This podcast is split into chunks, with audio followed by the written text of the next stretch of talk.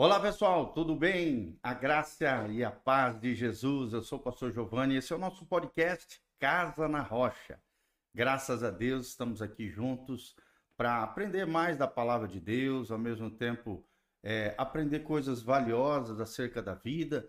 Hoje o nosso tema é triunfando sobre é, é, a tristeza, triunfando sobre a tristeza. Vamos aprender o que é a tristeza, né? Quais são os sinais da tristeza na vida de uma pessoa, seja de dentro da igreja, crente ou não, pessoas de forma geral. Nós estamos aqui para trazer conhecimento para você, ao mesmo tempo trazer uma palavra de Deus para o seu coração. Estamos aqui com a nossa querida psicóloga Léa Alzier, né? nome chique, nome francês, Léa Alzier. Seja muito bem-vinda, querida, ao nosso podcast Casa na Rocha. Sempre uma alegria ter você aqui conosco, sempre trazendo muito conhecimento, muita experiência, muita vivência como terapeuta, como psicóloga, né? Como especialista nessa área da alma, nessa área da psique. É sempre uma alegria ter você aqui conosco. Eu sou o pastor Giovanni Luiz Imerman Júnior. Esse é um dos ministérios da Igreja Casa na Rocha, trazer conhecimento, trazer né, várias coisas maravilhosas para você, trazer assuntos pertinentes à nossa sociedade e hoje o assunto é tristeza, né? Como lidar com a tristeza, como triunfar, como vencer, o que é a tristeza. Então preste bastante atenção, pega o link dessa transmissão, é, envie para todos os seus contatos, as suas redes sociais, para que o máximo de pessoas, assim como você, possa aprender sobre essa temática tão especial, tá bom? Então, dá um alôzinho para a turma aí, Lé, para quem está nos ouvindo aí. Boa tarde a todos. Quero dizer que é um imenso prazer poder estar aqui né, nessa tarde para estar compartilhando um pouquinho desse conhecimento. E, e assim, o, meu, o nosso objetivo é que esse conhecimento possa, de alguma forma, ajudar você que esteja, de alguma forma, passando por tristezas, né? Sejam elas passageiras, sejam elas profundas, né? Amém.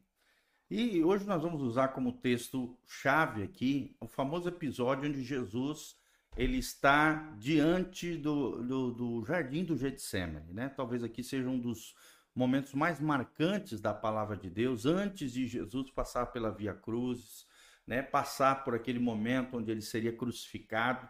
Nós vemos aqui um momento marcante que fala de tristeza, que fala de angústia, com o Filho de Deus, ou seja, com o próprio Jesus. Se Jesus, sendo homem, passou por tristeza, passou por momentos de dores, sofrimentos, angústia, todas as mazelas e dificuldades que todo ser humano passa, quem somos nós, pobres mortais, né, para não passar também por isso, né? Então, preste atenção aqui nesse texto que fala Jesus, fala sobre Jesus no Getsemane antes de ser crucificado. Está lá em Mateus 26, 36.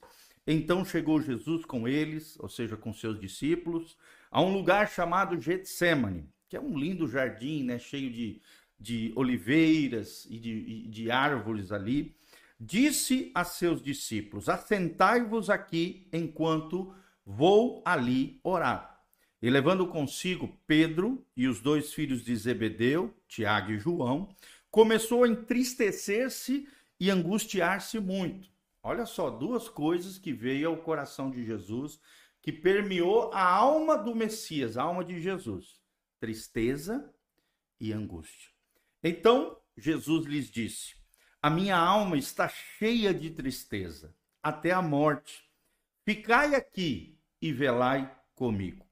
E indo um pouco mais para diante, prostrou-se Jesus sobre o seu rosto e orando disse: Meu Pai, se é possível, passe de mim este cálice. Todavia não seja como eu quero, mas como tu queres. E voltando para os seus discípulos, achou-os adormecidos e disse a Pedro: Então, nem uma hora pudestes velar comigo, orar comigo, é, vigiar comigo? Versículo 41, nós temos uma grande lição do Messias, de Jesus aqui: vigiai e orai para que não entreis em tentação. Na verdade, o espírito está pronto, mas a carne é fraca. E indo segunda vez, orou, dizendo: Pai, se este cálice não pode passar de mim sem eu o beber, faça-se conforme a tua vontade.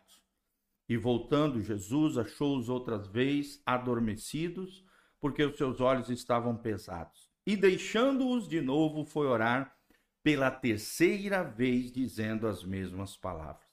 Então chegou junto dos seus discípulos e disse-lhe: Dormi agora e repousai, eis que é chegada a hora, e o filho do homem será entregue nas mãos dos pecadores. Levantai-vos, partamos, eis que é chegado o que me trai. E aí, logo em seguida, a gente sabe da história bíblica que chega Judas, juntamente com os principais da sinagoga, os soldados, para prenderem Jesus e levá-lo para ser condenado e crucificado. Ou seja, até Jesus passou por um momento de tristeza. Tem outros episódios da Bíblia onde outros homens de Deus, mulheres de Deus, também passaram por momentos de tristeza. Então, a tristeza é uma experiência humana, né? Eu procurei aqui a definição do que é a tristeza.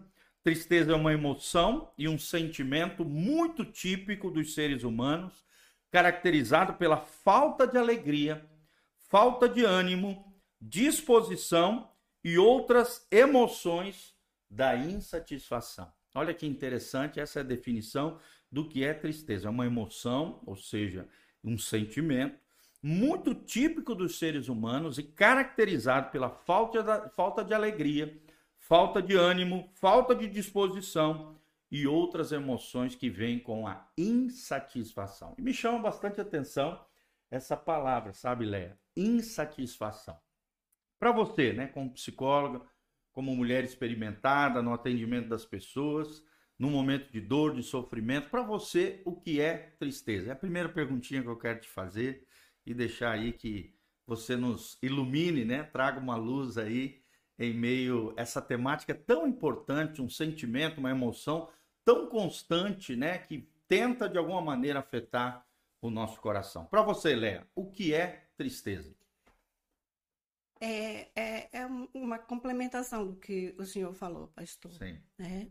É, é justamente isso. Esse sentimento de desânimo e tristeza proveniente de grandes sofrimentos, de grandes perdas Hum. de grandes desilusões, de acontecimentos, de fatos que acontecem na nossa vida, né? E que traz essa sensação, né, de impotência e de infelicidade, de falta de felicidade mesmo. Hum. É, levando em consideração que gente, eu, eu, acredito que no primeiro podcast que nós fizemos, que foi sobre inteligência emocional, eu trouxe é, um relato sobre as quatro principais emoções básicas, que é o medo, a alegria, a tristeza e a raiva. Então, a, a, a tristeza é uma emoção né, típica do ser humano. E quando a gente fala de emoção, a gente está falando é, de. A, a, a palavra é, emoção, ela vem do, do, da raiz dela é o, é o latim movere, ou seja, é o impulso do, do, do próprio organismo humano, é, a, ele é acionado pela, por uma emoção e, e ele automaticamente reage. A emoção é just, a, a, a tristeza é uma reação a um fato, a um episódio, a um acontecimento que a pessoa não estava esperando, que ela não estava aguardando, tipo uma perda, é, o luto que vem decorrente de uma perda. Automaticamente a tristeza ela se instala. Porque a, hum. a emoção ela é ativada pelas, pelos nossos órgãos dos sentidos, ou seja, por aquilo que a gente vê, por aquilo que a gente ouve, por aquilo que a gente que, que alguém fala para gente, hum. é, pelo nosso paladar. Então, os órgãos do sentido, olfato, paladar, né, audição, visão, o tato de uma forma geral, o toque de uma forma geral, hum. isso aciona as nossas emoções. Hum. Ou então, seja, experiências que a pessoa vai é, passando ao longo da sua vida, acaba ativando esse sentimento, essa emoção que pode permear o nosso coração. Sim, e essa emoção, ela é normal. Certo. Você Ou seja, é humana. É humana. Faz parte é... da nossa natureza humana. Toda pessoa normal, ela já teve alguma experiência de dor, de sofrimento, né? e, e, que ativa a, a tristeza. Quem perde um pai, quem perde uma mãe, quem perde um marido, quem perde um relacionamento, quem perde um namorado, quem, quem, quando o celular que a pessoa passou um tempão ali economizando para comprar aquele celular e o dono do celular vem e leva o, do, o celular, aquela pessoa que vem e toma aquilo que é extremamente significativo, porque o que traz o sofrimento, a tristeza, é, é nós perdermos algo que é significativo para a gente, que tem valor, que tem valor, de, um vínculo emocional com a gente. Hum. Então, aciona a tristeza. Então, é totalmente natural. Né? Ela vai de passageira, né? ela tem, ela tem é, essas graduações, ela vai de passageira à tristeza profunda, dependendo é, da, do tipo de perda, é, do tipo de situação, vai ter um grau. A grande questão não é se a gente sente tristeza, é justamente se esta tristeza permanece por muito tempo. Por exemplo, a tristeza passageira, ela dura ali tipo momentos, minutos, até horas, até um dia todo. Certo. A tristeza profunda já é mais complicado, porque a pessoa já está nesse estado há, há tipo semanas, certo. meses. E aí, nesse sentido, é preciso já a, a, a estar atento para esse quadro, quando a, essa tristeza é profunda, porque daí para desencadear um processo depressivo é um passo.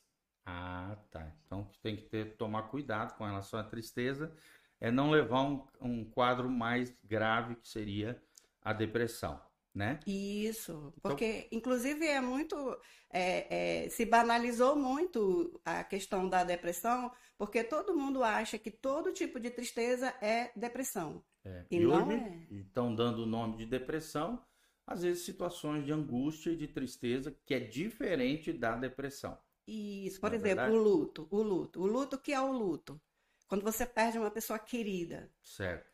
Então, que, que acontece? O luto é, é a dor da perda. Então, o luto ele não se dá só quando você perde uma pessoa. O luto se dá sempre que você perde algo que é significativo para você. Certo. Então, quando você perde uma pessoa querida, hum. o que, que acontece ali? Por que, que é difícil lidar com o luto? Porque foi, foi feito um, um vínculo de muitos anos essa pessoa ela tem um lugar específico na nossa vida e de repente a gente não tem mais essa pessoa que a gente precisa é, é, devolver para ela, cuidar dela, né? É, continuar construindo esse vínculo lá do, de reciprocidade, de dar amor, de, de receber amor, de dar cuidado e receber cuidado e de repente essa pessoa ela não está mais. Então isso se torna um vazio e é isso que as pessoas não sabem lidar com esse vazio que essa pessoa que ocupa aquele lugar na nossa vida, a pessoa não sabe lidar com esse vazio que de repente se instaura. Certo. E como lidar com esse vazio que se instaura, né, após uma perda de alguém ou de algo que era importante para o nosso coração? Você como cristã, mas também como psicóloga, que dica você daria para aquele que está sofrendo né, essa perda, ao mesmo tempo sente esse buraco no seu coração, né? Está passando por esse momento de angústia. Como é que a gente lida com isso? Então, é, o luto ele precisa de tempo. Certo. O luto normal, né, que a gente chama dentro do, do, da psicologia, hum. ele vai de seis meses a dois anos. Não precisa que a pessoa fique totalmente ali né, prostrada durante dois anos. Eu, eu, eu falo que tem esse tempo que a gente considera é, normal. Certo. Então, só que, como eu falei, precisamos estar atentos. Certo. Então, a primeira coisa que a gente precisa entender que vai precisar de tempo. Certo. Nada melhor do que o tempo para nos, é... nos ajudar na, na questão de superação de dores e dificuldades. Isso. O luto, ele precisa de tempo. Por quê? Essa tristeza proveniente do luto, hum. o que, que acontece? Porque quando a gente fica triste, a gente está falando de emoção, hum. por que, que é difícil lidar com as emoções? Lembra que eu falei que é ação e reação? É uma é, um movimento para agir impulsivamente, rapidamente, para achar uma solução. Sim. A tristeza é a solução que a gente acha para lidar com o luto. Hum. Então, o que está acontecendo na hora que a gente perde alguém? Também está acontecendo uma série de reações químicas, fisiológicas, neuroquímicas no nosso corpo. Ou seja, é, os hormônios que ativam é, é, o prazer na nossa vida, no caso a dopamina, é, o, o, hormônio, que, que, o neurotransmissor, né, que, que vai, é, digamos assim, trazer o hormônio do, da, do humor e da alegria, que é a serotonina, não tem essa disposição de hormônios no nosso organismo. Hum. O nosso organismo ele fica totalmente parado, paralisado. É por isso que a pessoa fica desanimada, porque Sim. essas ações neurofisiológicas elas param de ocorrer na tristeza. Hum. É por isso que a pessoa fica desanimada, ela fica para baixo e é normal.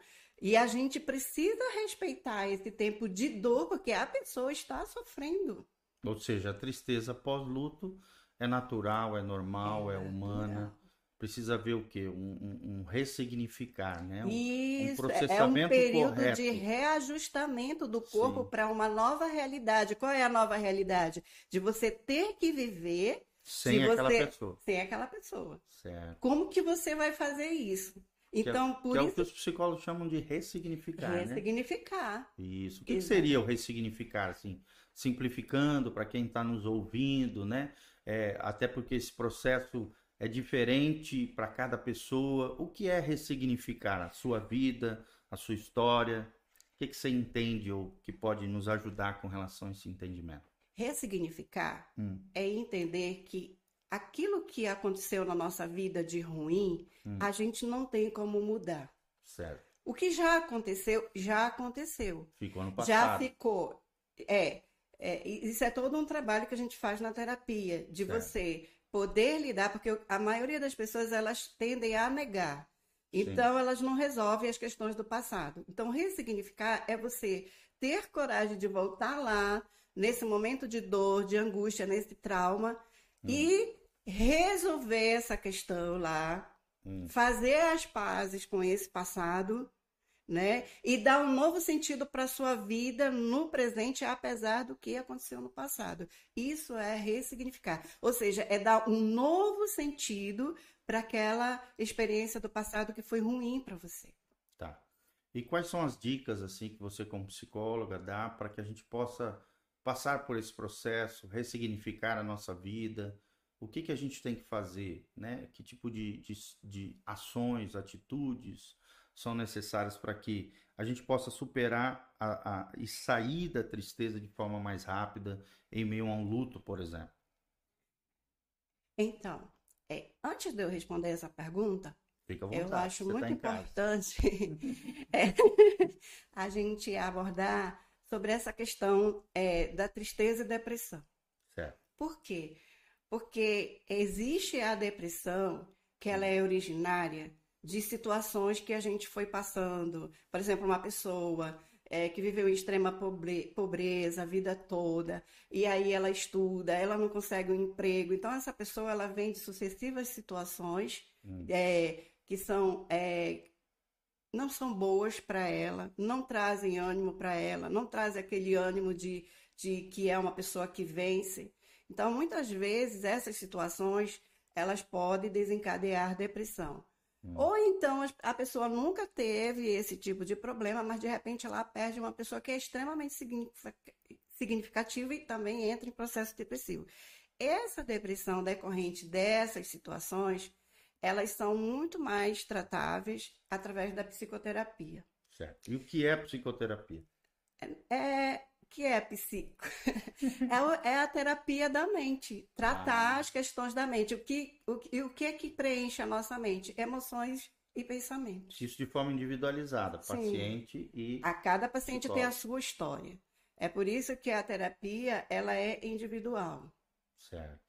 Não é? Porque cada pessoa tem, tem o seu histórico. Uma trajetória. Uma trajetória diferente. É diferente da terapia de grupo, né? É, exatamente. Onde as pessoas vão contando suas experiências e uhum. a, a, cada vitória, né? A cada situação de superação, uma Isso. vai animando a outra e as pessoas vão observando que a experiência, a dor, o sofrimento que ela, aquela pessoa está passando, não é só ela que passa, outros também passam pelas, pelas mesmas lutas que ela passa. Exatamente.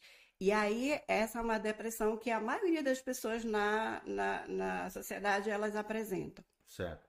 Porém, tem uma outro, um outro tipo de depressão que é, ela é chamada de depressão endógena. O que significa isso? Endógena, ou seja, é do lado de dentro. É Essa é biológica. É biológica, ela é neurofisiológica. Certo. Então precisa ou, da ajuda médica. É, é o que, que acontece nessa depressão? Hum. É, são aquelas pessoas que a gente, é, é, desde criança, elas são desanimadas. Não existe nada que você faça que elas se animem. Não existe nada bom para elas. É aquela pessoa que a gente faz dizer assim, nossa, parece que está todo o tempo mal-humorada, parece que nada, nada que a gente possa fazer de bom tá bom para essa pessoa. É, essas pessoas provavelmente são pessoas que têm a depressão endógena. O que é isso? É uma falha na comunicação sináptica. A pessoa nasce, né, com uma questão genética, deficiente. uma deficiência genética em que não há a, a comunicação sináptica como ela deveria ocorrer. O neurônio pré-sináptico, quando ele envia o neurotransmissor, ele não chega no pós-sináptico, porque existe tipo umas, umas caverninhas. Hum. Então, a dopamina não chega lá. Certo. É por isso que nesse tipo de depressão, e é preciso a pessoa investigar se é esse tipo que ela tem, hum. por quê? Porque nesse tipo só a medicação vai resolver. Ou seja, precisa de um auxílio psiquiátrico, psiquiátrico ou, neurologista. ou neurologista. Um dos dois, eles, eles passam remédios psiquiátricos. Medicamentos que Isso. podem auxiliar a, na produção novamente ou a estabilização desses é. neurotransmissores que estão em deficiência, falha. Que é a, de, a, dopamina e serotonina, certo. que é o, são os que vão deixar você alerta. Sensação de bem-estar. Sensação de bem-estar, de prazer, de animado, plenitude. plenitude. Hum. E, e, a medicação vai ajudar a produzir esses hormônios. Ou seja, não é só um fator sentimental, não. alma, psique. Também existem fatores biológicos. Isso, hum. exatamente algumas frases aqui importantes, né, que eu, que eu captei sobre a tristeza e tal, que eu achei legal para a gente passar aqui para os nossos ouvintes, né? Olha o que diz Khalil Gibran, né, um, um, um pensador antigo, ele diz: aquele que nunca viu a tristeza nunca reconhecerá a alegria. Olha que coisa interessante, né? Ou seja, é o contraponto. A tristeza é o contraponto, é o contraste da alegria. Né? Quem nunca conheceu ou nunca viu a tristeza nunca reconhecerá alegria. Agora, outra frase bem interessante de Francis Bacon, um filósofo aqui, ele diz: a amizade duplica as alegrias e divide a tristeza. Ou seja, aqui ele está tratando a importância dos afetos, né, dos relacionamentos, do apoio da família, né? A amizade duplica as alegrias e divide a tristeza. E por último, a vida não é triste, mas tem horas tristes.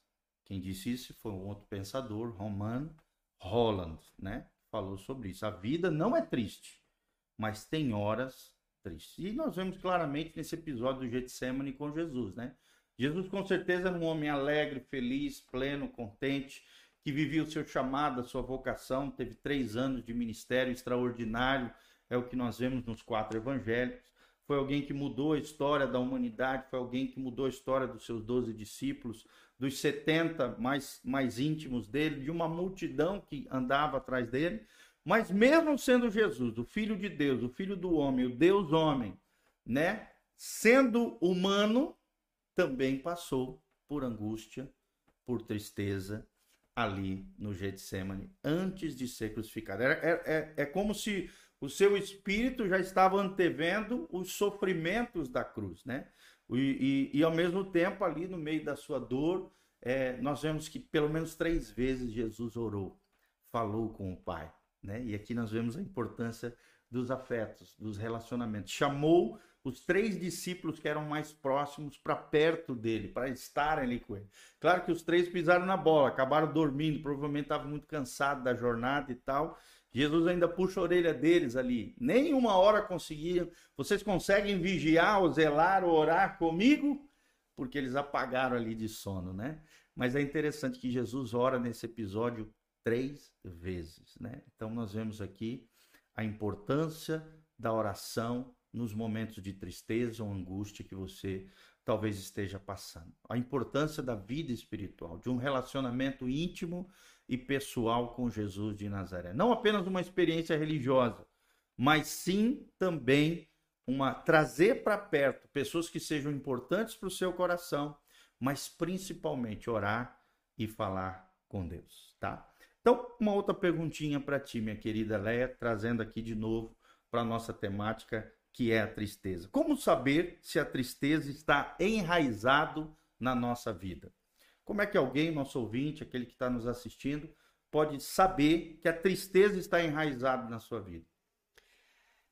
A pessoa, ela muda o comportamento dela totalmente. Certo. Então, é, uma das características para poder detectar a pessoa que está é, é o desânimo. Hum. A pessoa é, com a tristeza profunda, porque a tristeza passageira, ela rapidinho a pessoa ali se recompõe e tudo bem, a vida segue. O cuidado é com a tristeza profunda. É aquela pessoa que está muito tempo dentro do quarto, hum. desanimada, não quer comer, não dorme direito. Não quer fazer as coisas básicas. Não faz as coisas rotineiras que ela gosta de fazer.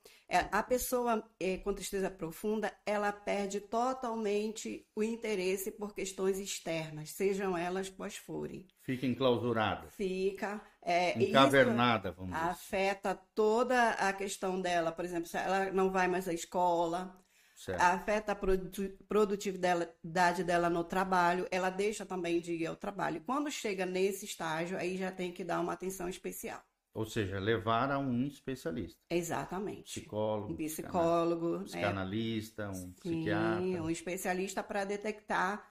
Porque, assim, ninguém fica nesse estado do nada. Certo. Tudo tem causa. Houve, houveram fatores que levaram as pessoas, a pessoa, nesse caso, Sim. a esse estado de tristeza Sim. profunda. Muitos fatores, ó, às vezes um fator que a pessoa ali ficou engatada naquele fator, ficou ali, né, paralisada diante de, de um sentimento naquela situação.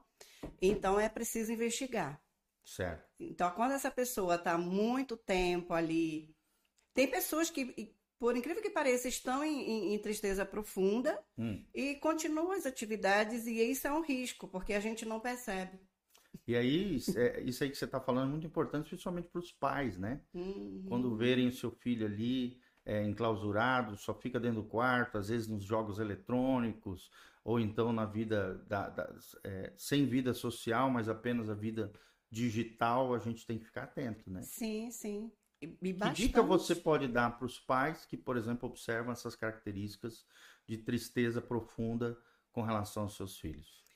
Primeira coisa é dialogar, sentar, tentar ouvir, não criticar, porque cada vez que a gente critica uma pessoa que está num estado assim, a gente piora o estado dele. Ou seja, ela murcha ainda mais. Murcha porque as pessoas já- elas já se sentem mal, elas já se sentem culpadas por não conseguir sair desses estados. Sim. Então, cada vez que você critica, que você não compreende, que você diz, isso é uma bobagem, se levanta daí, seu é preguiçoso, isso frescura." é frescura.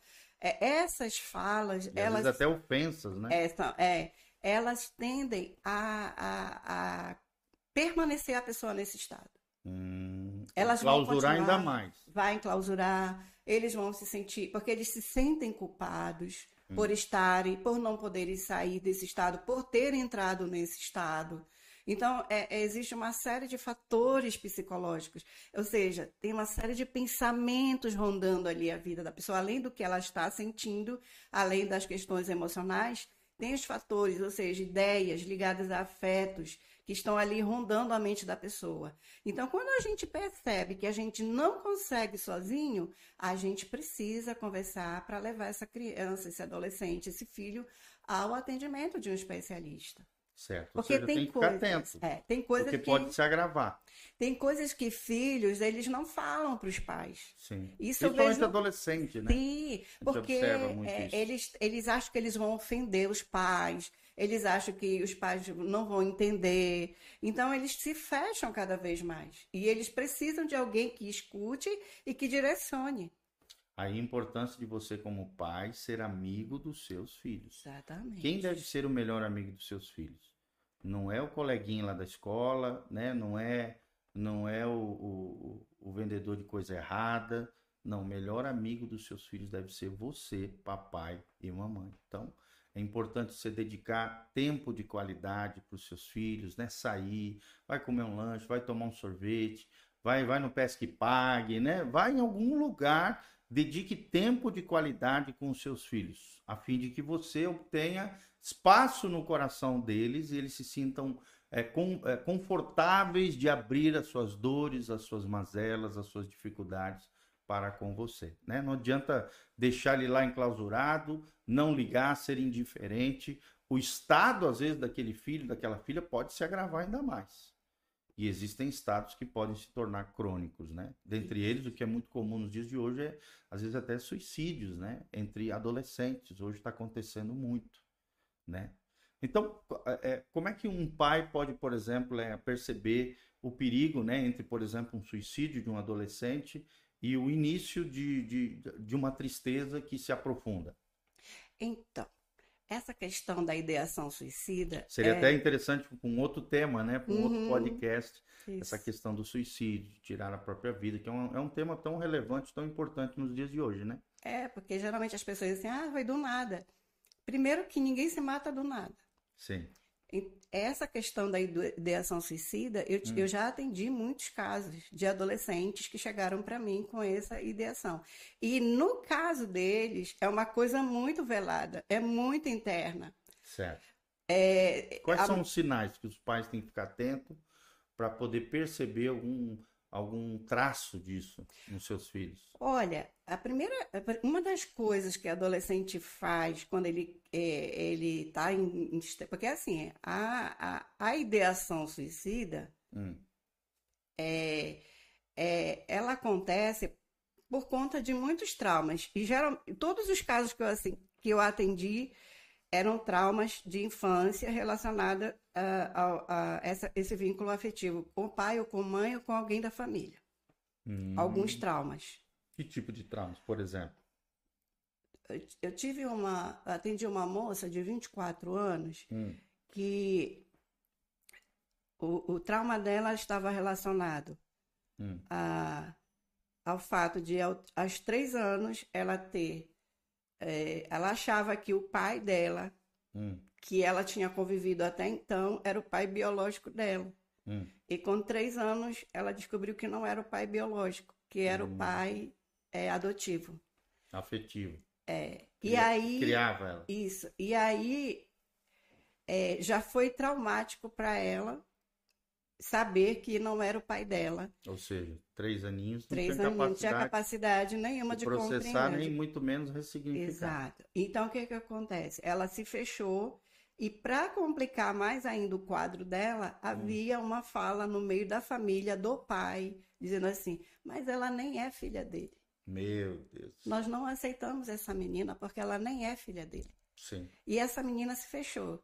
Tanto que na adolescência, na vida. Ficou marginalizada dentro da própria É, família. só que ela é, foi uma criança que não chegou e, e- e- expressou isso para ninguém, essa Externou. angústia, externou para ninguém. Ela se fechou ali no mundo dela e ficou ali é, tendo uma série de ideias. Eu não sou querida, eu não sou aceita. eu e aí, quando chegou na fase da juventude dela, ela, ela, ela desenvolveu aquilo que a gente chama de personalidade borderline Hum, que são personalidades que estão relacionadas, que, que, que a pessoa desenvolve e está relacionada a traumas de, de infância. hum. E o que que é esse borderline aí? ah, na De forma psicologia. simples, claro, É. objetiva. É, um, é bem complexo, porque Pode ser outra temática também para gente trabalhar aqui. É legal que a gente vai fazendo podcast, vai, dando- vai tendo insights, né? Para outros encontros com essa mulher maravilhosa aqui, a nossa querida Leia Alves. é, o transtorno de- é um transtorno de personalidade. É como Certo. que essa personalidade vai sendo desenvolvida. Certo. Então, é, é, na psicanálise, né, é, é, uma, é uma situação limítrofe, ou seja, a pessoa fica ali no limite entre neurose e psicose. Neurose é a consciência que a, a pessoa tem de que ela é quem ela é. É certo. a pessoa que entende a vida nessa realidade que a gente está aqui. Eu Certo. sou Léo, o senhor é o pastor Giovanni, a Beth, outras pessoas. Então, essa, esse contato real com a vida real, a gente chama na psicanálise de neurose. Então, é melhor que a gente saia nada da, da- do complexo de ético neurótico do que psicótico. Por quê? O, o psicótico é o termo utilizado ultima, é, na atualidade para amenizar a- o termo loucura. Sim. Então, na psicose, o que, que acontece? Delírios, alucinações. Então, essa Fantasias. é, é, fantasias, o neurótico também tem. É, o psicótico é aquela pessoa que vive fechado na realidade dele. Não é essa a realidade nossa, é a realidade da mente dele, é a realidade é, inconsciente dele. Que nem sempre é a dele. realidade Nunca ou é. real. Não é a realidade real. É. Então ele vive fora da nossa realidade. fora da realidade. Tanto que quando a gente vai tratar essas questões psicóticas, por exemplo, o meu aluno, o meu um paciente que eu atendi na Universidade do Pará, que foi o meu tema do meu TCC, era um Hum. aluno de escola pública de 11 anos que estava em pleno quadro psicótico dentro da escola. Nossa. E como é que o professor lidava com isso? Ah, é o louco, é o maluco, Certo. É, e os é. amiguinhos também é marginalizavam e que, estigmatizavam. o é, menino. e sim, só que ele estava dentro desse quadro, Hum. e aí com os atendimentos que nós tivemos com ele durante sete meses, a gente conseguiu tirar esse menino desse quadro, trazer para a realidade. Ai, que bom. E aí Através de- da terapia. da terapia. E aí Psicoterapia ou terapia em grupo? Psico, né? Porque é uma coisa bem delicada, né? Exatamente. Pessoal. Exatamente, né? Hum. Então, o, o borderline, ele tá ali, ele, ele é é de vez em quando, ele tá ali na realidade, de vez em quando ele foge para a realidade interna dele. Certo. E nesse momento da, da crise, da psicose dele, né, que são os, tra- é, a- é, que tem os delírios e alucinações, é que a pessoa idealiza e tenta o suicídio.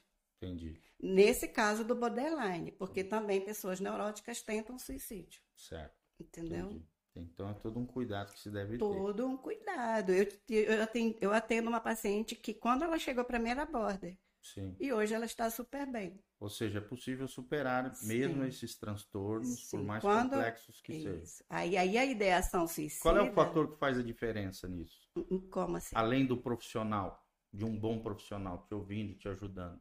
A família. A família O apoio da família. é fundamental. Fundamental. Olha aí, gente. É importante o apoio da família, dos afetos, né? Dos Isso. relacionamentos. E isso que o senhor falou agora há pouco, sobre é, é, os pais estarem perto, isso é uma construção que tem que ser desde pequeno. Certo. Desde quando a criança é pequena. Mas se Os- errou lá no passado, é possível reconstruir isso? É mais Ou difícil. pelo menos tentar É. a- é, é, minimizar esses efeitos? É, porque que quando eles vêm para a terapia, a gente vai trabalhar essas angústias deles.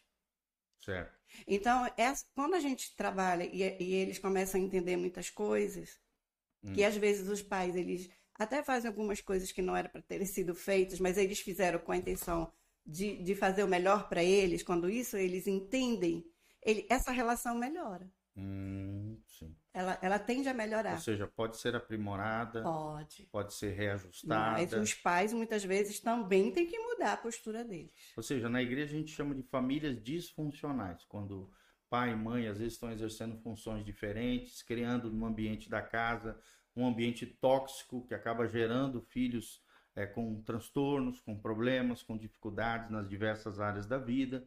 Então é possível se ajustar essas áreas, né? Transformar uma família disfuncional numa família funcional e mudar o ambiente de casa a fim de aprimorar e, e melhorar esse tipo de situação que as pessoas estão vivendo. Isso, é o que E trabalho. nada melhor do que o evangelho também, né? Em Isso. trabalho com, as- com essas ciências tão eh, importantes, são as ciências humanas na área da, da psicologia, psiquiatria, medicina, terapia e coisas relacionadas a isso. E, e é importante porque assim, essa moça que, essa adolescente, quando ela veio, ela é, ela é de, de uma família evangélica. Ela, é, ela faz parte de uma família evangélica. E quando ela veio, ela tinha ódio Hum, da igreja. olha lá. Ela, ela, ela não conseguia ter uma, uma comunhão, mas assim, ela não acreditava em Deus Ou seja, o por fator conta ter da, fé e ir na igreja não te ausenta de É. dores, mazelas, tristezas, Uhum. angústias, depressão ou qualquer tipo de dificuldade. por conta da postura da fa- própria família dela. Olha lá. E aí eu tô Falta trabalhando. de um acolhimento, É, né? exatamente. Um é uma família muito que critica muito, Sim. que não, que, que ah, legalista, né? é, que diz pra ele, sai daí, sua preguiçosa, eu sou preguiçoso. Tu não quer nada com a vida, tu não vai ser ninguém. E isso tende a piorar. Se a pessoa, se o teu filho tá ali já prostrado, é muito melhor chegar. O que que tá acontecendo com você? Ouvir, motivar, É, tá- animar. Aí ele vai falar, Eu ou sempre- não, vai depender do vínculo é, de, de comunicação que foi feito durante esse processo até chegar na adolescência. Porque se os pais fazem esse processo desde quando a criança é pequena, é, isso, e vínculo e comunicação é construção. Sim. Aí o que, que acontece? Os pais, ah, quando ele chegar na adolescência eu resolvo isso. Não. Ele não vai querer te ouvir na adolescência, porque na adolescência eles querem ouvir os pares deles. Porque eles acham que o adolescente que está passando por coisas semelhantes a ele vai entender ele melhor que pai e a mãe. Que diz para ele assim: eu nem passei por isso. É. Eu nunca passei pela adolescência, que Sim. não sei como isso aconteceu, porque é, um- é uma fase de desenvolvimento e muito importante, que é, é essa transição da infância para a maturidade, para a fase, fase adulta.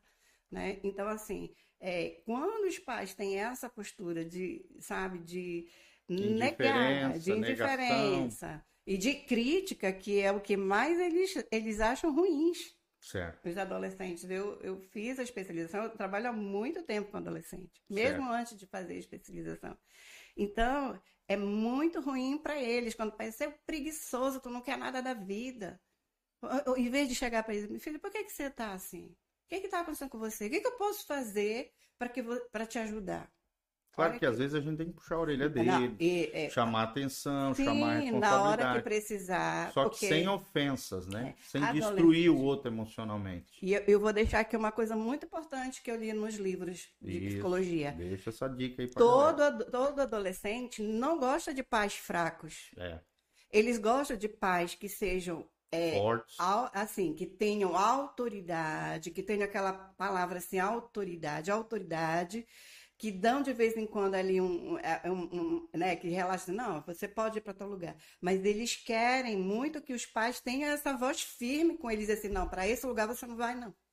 O amor coloca limites. Exatamente. Eles Sim. precisam de Colocar limites. limites é um ato de amor também. Exatamente. E, E hoje a gente vê uma precisa. geração sem freio, né? Uma geração onde os pais só passam a mão na cabeça, filhos que dão tapa na cara dos pais, fazem aquela ruaça na rua, fazem o que querem. E não é bem assim. Isso não é amar, né? Eu sempre digo que assim como Deus tem amor e firmeza, amor e disciplina, nós como pais também temos que ter essa força aí, né? Essa criar os nossos filhos com limites saudáveis. né? Isso, importantíssimo. Glória a Deus. E eles gostam disso. Outra pergunta bem importante aqui: como reconhecer sentimentos, como por exemplo tristeza, né, angústia, sem deixar ser afetados por eles? Olha só que interessante, vou repetir: como reconhecer sentimentos, que é necessário, sem deixar ser afetados por eles? Afetados aqui, quando eu faço essa pergunta, no sentido de é, reconhecer sentimentos sem ser destruídos por eles. Como é que você, como psicólogo, vê essa, essa questão? Primeira coisa é reconhecer que está sentindo. Certo. O que está sentindo. É- é- esse é o primeiro fator. Negar sentimentos não É, faz bem. Não muda nada. Não resolve. Não resolve Só nada. acumula. Isso. Então, reconhecer o que você está sentindo é um dos primeiros passos. O segundo é aquilo que a gente tratou já sobre a questão de administrar. Você não pode impedir de sentir tristeza, Você pode, é, sim, trabalhar formas, né? E, isso vai pelo autoconhecimento. Você precisa conhecer a sua reação quando você está triste, quando você está com raiva, quando você está ali, sabe, naquela aquele sentimento assim que quer esganar alguém. Então você, eu quero fazer aquilo. Então, nesse momento, entra a administração, a gestão, né, das emoções. Ou seja, existe uma distância entre o desejo, o sentimento e a realização desse desejo Isso, ou eu, o ato em si. Eu posso sentir vontade, mas eu não, eu não devo me dominar por essa vontade, dessa reação que eu quero ter. Isso eu posso fazer. Sobre a reação, eu tenho sim escolha. Tem um texto de Paulo que diz isso, né? É. Tudo me é lícito, mas nem tudo me convém. Isso. Tudo me é lícito, mas não me deixarei dominar por nenhuma delas. Então eu preciso reconhecer como é que eu me sinto quando eu estou muito triste. E aí Sim. eu vou dar um exemplo. Sim. Um exemplo meu. O, o, quando a minha mãe faleceu em 2013, eu estava na faculdade. Certo. E ela faleceu no sábado. Aí teve uma, umas questões lá do, sobre a morte dela no hospital. A gente não conseguiu enterrá-la no domingo, ela foi enterrada na segunda-feira. Hum. Então, é, eu fiquei muito, muito triste. Muito claro. triste e quando foi na terça-feira, eu estava hum. em casa, sozinha, porque as meninas tinham saído para a escola, e eu estava ali angustiada com o sentido falta da minha mãe. Eu não estava sabendo como lidar com aquela situação. E eu sabia que se eu ficasse ali em casa, eu não sei, parece que o meu coração foi tapando, a impressão que eu tive é que eu ia morrer. O que, que eu fiz? Eu tomei um banho e fui embora para a faculdade. E quando eu cheguei lá, as meninas da minha turma olharam: o que que tá fazendo aqui? Tu não eras para estar aqui. Eu disse: eu estou aqui porque é uma forma de eu reagir. É o que eu estou sentindo. Se eu ficar em casa, eu vou morrer. Ó, oh, interessante, né? Ou seja, reagir. É, a minha reação. Fazer é, o que tem que fazer. É, Assumir eu... as suas responsabilidades. Uhum. Por então, mais que esteja doendo. Tá doendo. Olha eu fui chorando, voltei chorando. E aí eu comecei a ir para a faculdade todos os dias. As meninas não. Tinha uma amiga minha que dizia: Nossa, você está longe. Eu dizia, eu, mas eu precisava estar ali, porque se eu ficasse em casa, eu sabia que eu ia entrar para um processo depressivo e tranquilo. Ou seja, parar, se enclausurar, só piora. Só piora. Então, a gente reagir a essa vontade, se eu estou sentindo vontade de ficar muito tempo deitada, então é, é, eu levanto. Isso. Eu faço isso. Levanta, vai fazer alguma coisa. Por mais que ainda esteja, te, esteja triste, ainda esteja doendo muito, levanta. Vai ali fora, vai fazer uma caminhada, reage, precisa reagir, porque esse estado ele vai te dominar. Ou seja, passividade não resolve não nada. Não vai resolver. Que nós temos que ter uma atitude proativa. Exatamente. Sair da passividade para proatividade. Isso. entender como é, que a gente faz funciona. toda a diferença. É entender como é que a gente a gente tem que começar a observar as nossas reações, porque as emoções a gente não tem como impedir. É uma questão biológica, vai acionar.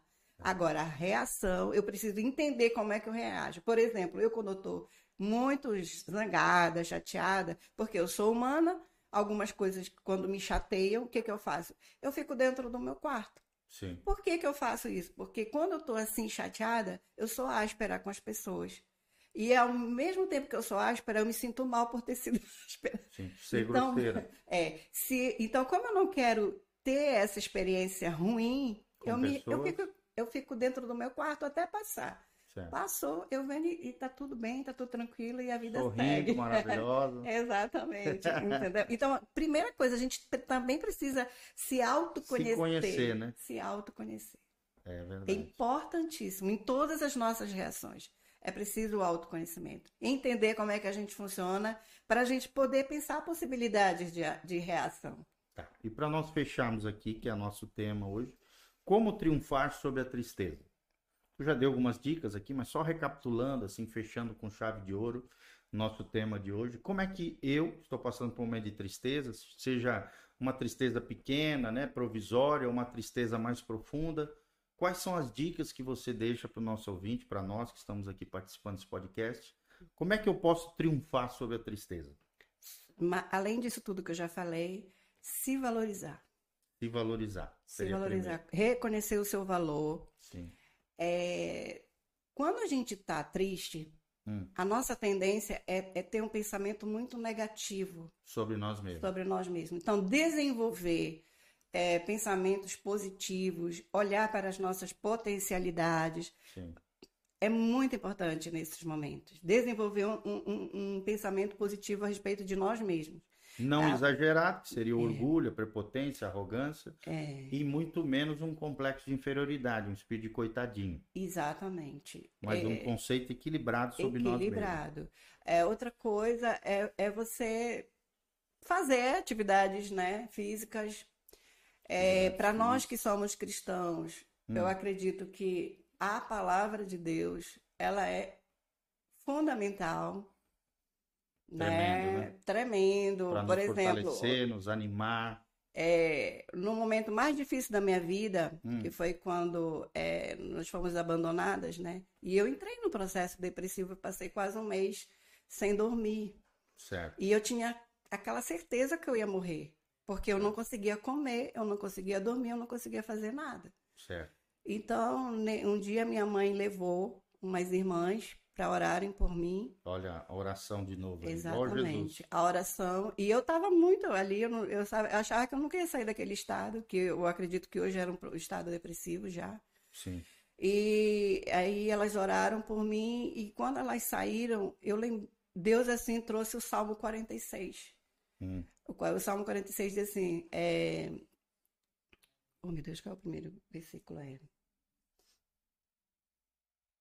Eu sei que o versículo 10 é assim: Aquietai-vos e sabei que eu sou Deus. Serei exaltado entre as nações, serei exaltado sobre a terra. Uhum. Acha para mim o 46 aí, o Salmo 46, o versículo Salmo... 1. 46. Salmo 46, versículo primeiro. Primeiro. Deus é o nosso refúgio Isso. e fortaleza, socorro bem presente na angústia. Exatamente. Olha que coisa linda. E esse Tem salmo, ver, né? e aí Deus falou tanto no meu coração, o meu Espírito Deus. Santo falou, e aquela voz começou: Deus é o meu refúgio, é a minha fortaleza, Amém. o meu socorro bem presente na angústia. Aleluia. Então a fé nesses momentos faz você acreditar em Deus que Ele pode ali entrar e fazer algo no seu coração, isso é fundamental. Ou seja, a fé não nos isenta Sim. de dores, sofrimentos, não. angústias e tristeza. Mas ela nos ajuda a sairmos desses momentos, desses sentimentos, emoções, momentos que a vida nos impõe com maior facilidade. Porque Deus é o nosso refúgio e fortaleza, socorro bem presente na angústia. Meu Deus, que coisa linda. Estamos fechando com chave de ouro aí, tá? Então, essas dicas, guarde no teu coração. Léo, eu quero agradecer desde já por você sempre se disponibilizar, estar comigo. Sabe que eu sou teu fã, né? Sou até, assim, suspeito de falar aqui o carinho, o apreço, a admiração que eu tenho por você. Você como uma guerreira, né? Que superou as dificuldades, a vida, se formou e hoje é um instrumento de Deus para abençoar a vida de muitas pessoas. É a pessoa que eu sempre indico, né? Aqui como psicóloga e que Deus te abençoe em nome de Jesus. Muito obrigado por trazer. Eu acho que esse foi um dos temas mais marcantes assim que a gente fez no podcast. Vamos estar novamente aí em outros encontros. Você é minha parceira leal, fiel desse projeto lindo aqui, que é o podcast Casa na Rocha.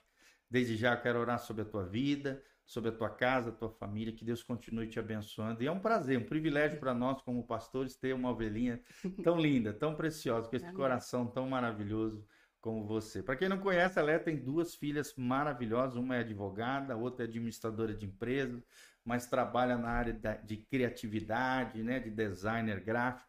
É uma vencedora. E assim como ela venceu, eu venci, você pode vencer em Cristo Jesus, o nosso Senhor. Tá? A gente sempre faz esse projeto lindo, podcast Casa na Rocha, para trazer também uma palavra de Deus para o seu coração. E a palavra de Deus para nós hoje foi esse que a Leia trouxe. Deus é o nosso refúgio e fortaleza, socorro bem presente na angústia, na tristeza. A Bíblia fala que haverá dias maus na vida de um cristão, na vida de um crente. A gente não tem que se preocupar com o dia mau, mas quando ele vier, com a graça de Deus, nos fortalecendo do Senhor e na força do seu poder, nós vamos permanecer inabaláveis diante do dia mal. Nós vamos triunfar sobre ele, vamos vencer esse dia, né, que os antigos chamavam de a noite escura da alma, nós vamos vencê-la em Cristo Jesus, nosso Senhor. Nada melhor do que também ir na igreja, ter comunhão com outros irmãos que possam nos fortalecer, nos ajudar a orar por nós, né? Assim como a Leia contou e testemunhou da importância daquelas irmãs que trouxeram essa palavra, oraram por ela, assim como Jesus trouxe para perto os três discípulos mais chegados, assim você também precisa viver, querido. Nós não podemos ficar ilhados, isolados, enclausurados, né? encastelados ou então é, é, encavernados na caverna. Não, jamais. Precisamos de amigos, precisamos da nossa família, precisamos de Deus e precisamos dos nossos irmãos da nossa comunidade de fé, tá bom? Eu sou o pastor Giovanni, da igreja Casa na Rocha. A nossa igreja, né? Tá aqui o site, tá aqui o nosso Instagram pessoal, também aqui está todas as informações, se você quiser contribuir conosco, o nosso ministério, aí está todas as informações, horário de culto aqui embaixo, o, o, o, endereço da igreja, todas as informações de como você pode se conectar conosco. E desde já, meu querido, que Deus abençoe você, a tua casa, a tua família. Léa, deixa aí para o pessoal qual, quais são as suas redes sociais e como podem entrar em contato com você caso queiram uma, um auxílio né, psicológico, alguma coisa com relação à psicoterapia. Uhum. É, primeiro eu quero agradecer pelo convite, foi uma honra estar aqui. Amém. Estamos juntos. Amém, sempre. sempre. Muito obrigada por essa oportunidade. Amém. É, a, o meu Instagram é arroba psileauzier. Olha lá, psileauzier. E quem quiser entrar em contato comigo, pode entrar em contato por dois números. 91 DDD 91 98364 7725. Isso. Ou o daqui de Umuarama, que é 44 DDD hum. 99954 8471. Isso, então. Aí é só entrar em contato.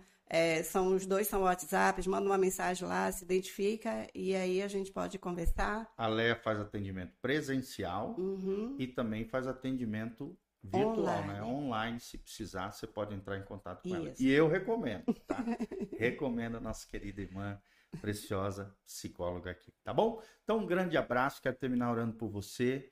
Feche seus olhos, coloque a mão no seu coração. Pai, no nome de Jesus, Queremos colocar todos aqueles que vão ouvir, ó oh Deus, esse podcast conosco, que a tua graça venha sobre eles. Como nós lemos na tua palavra, que o Senhor seja o refúgio deles, a fortaleza deles, o socorro bem presente em tempos de angústia. Assim como Jesus venceu e triunfou a tristeza, a angústia que ele sofreu lá no Getsemane, através da oração, através da sua relação íntima e pessoal com o Deus Todo-Poderoso, ele passou por toda aquela cruz, ele triunfou sobre a morte, ele ressuscitou e nos deu vida e vida em abundância.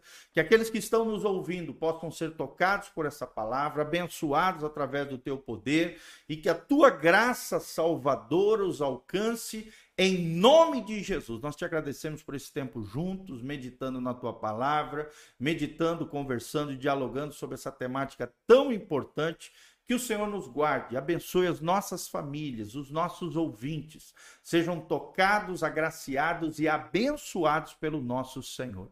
É o que nós te pedimos de todo o coração. Se conosco, Pai, nos abençoa, para o louvor e glória do teu nome, em o nome de Jesus. Amém, amém. e amém. Um grande abraço, louvado seja o nome do Senhor, que Deus te abençoe, em nome de Jesus. Amém.